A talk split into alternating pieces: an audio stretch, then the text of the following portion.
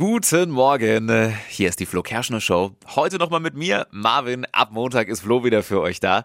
Und äh, auch heute kriegt ihr sie. Die drei Dinge, von denen wir der Meinung sind, dass ihr sie heute Morgen eigentlich wissen solltet. Perfekt für einen guten Start ins Wochenende, damit ihr gleich im Büro noch ein bisschen Smalltalk machen könnt.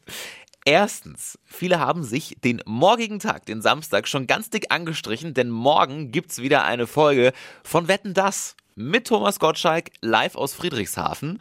Wieder jede Menge verrückte Wetten dabei und vor allem Promis ohne Ende. Ich habe mal durchgeguckt, die Liste ist lang.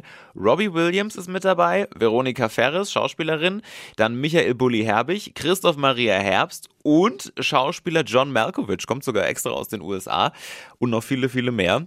Los geht's, 20.15 Uhr dann im ZDF.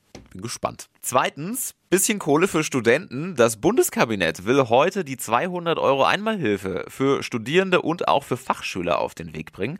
Mal gucken, ob da was kommt. Sonderzahlung ist Teil vom großen dritten Entlastungspaket, was jetzt ja in der Energiekrise auf den Weg gebracht wurde. Gute Sache. Und drittens, in Berlin soll Deutschlands erster schwul-lesbischer Kindergarten eröffnet werden. Richtig coole Sache.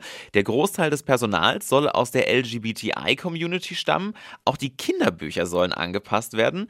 Es gibt dann zum Beispiel zehn gewöhnliche Kinderbücher, aber auch eben welche, in denen dann zum Beispiel der Prinz einen Prinzen heiratet. Schöne Sache, finde ich. Das waren sie, die drei Dinge, von denen wir der Meinung sind, dass ihr sie heute Morgen eigentlich wissen solltet. Spezialservice von eurer Flo Kerschner Show